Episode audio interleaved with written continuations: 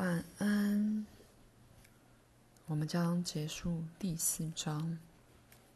现在，我花了些时间强调，我们每个人都形成自己的环境这个事实，因为我要你们了解，你们的生活与环境是自己的责任。如果你相信并非如此，那么你便是受到限制的人。你的环境。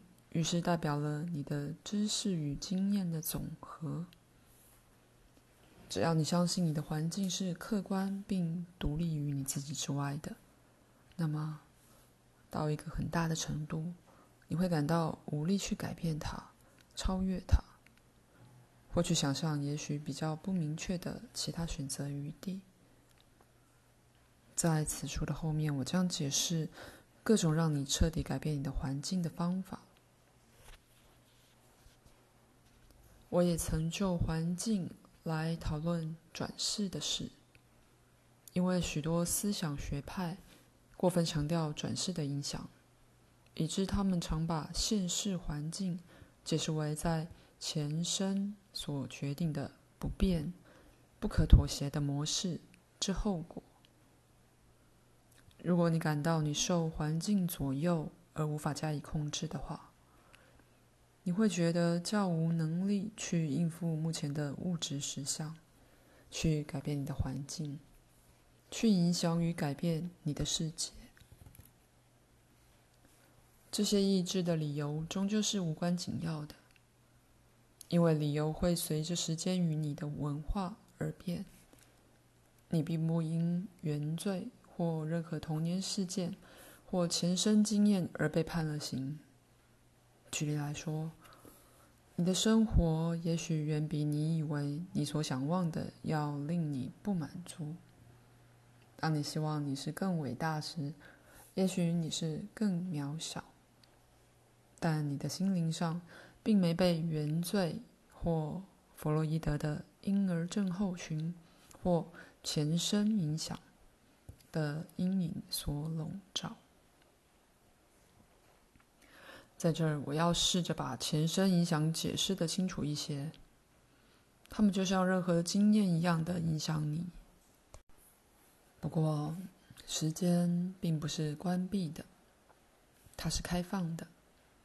一次人生并没被埋葬在过去，而与现在的自身和将来的自身不相关联。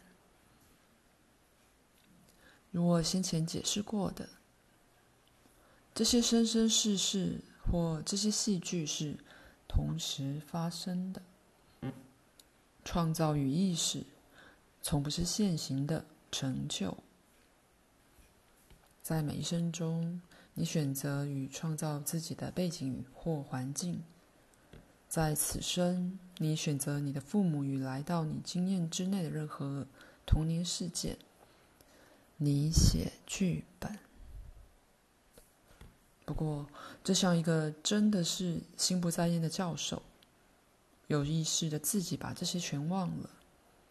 因此，当剧本中出现了悲剧、困难或挑战，有意识的自己就怨天尤人。在此书完成之前，我希望指给你们看，你们如何精确的创造了你经验的每一分钟。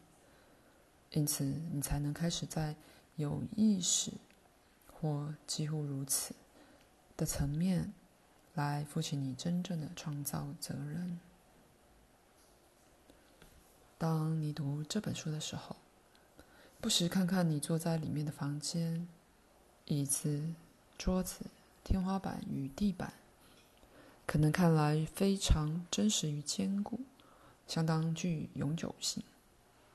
同时，在对比之下，你觉得自己极为脆弱，被困于出生与灭绝之间的片刻。当你想象物质宇宙在你走后还会久存，也许你还会感到嫉妒。但是在此书结束时，我希望你领悟到自己意识的永恒效力，以及现在看来那么安然的你的环境。你的宇宙那些物质面的非永久性。这就是第四章的结尾，可以休息一下。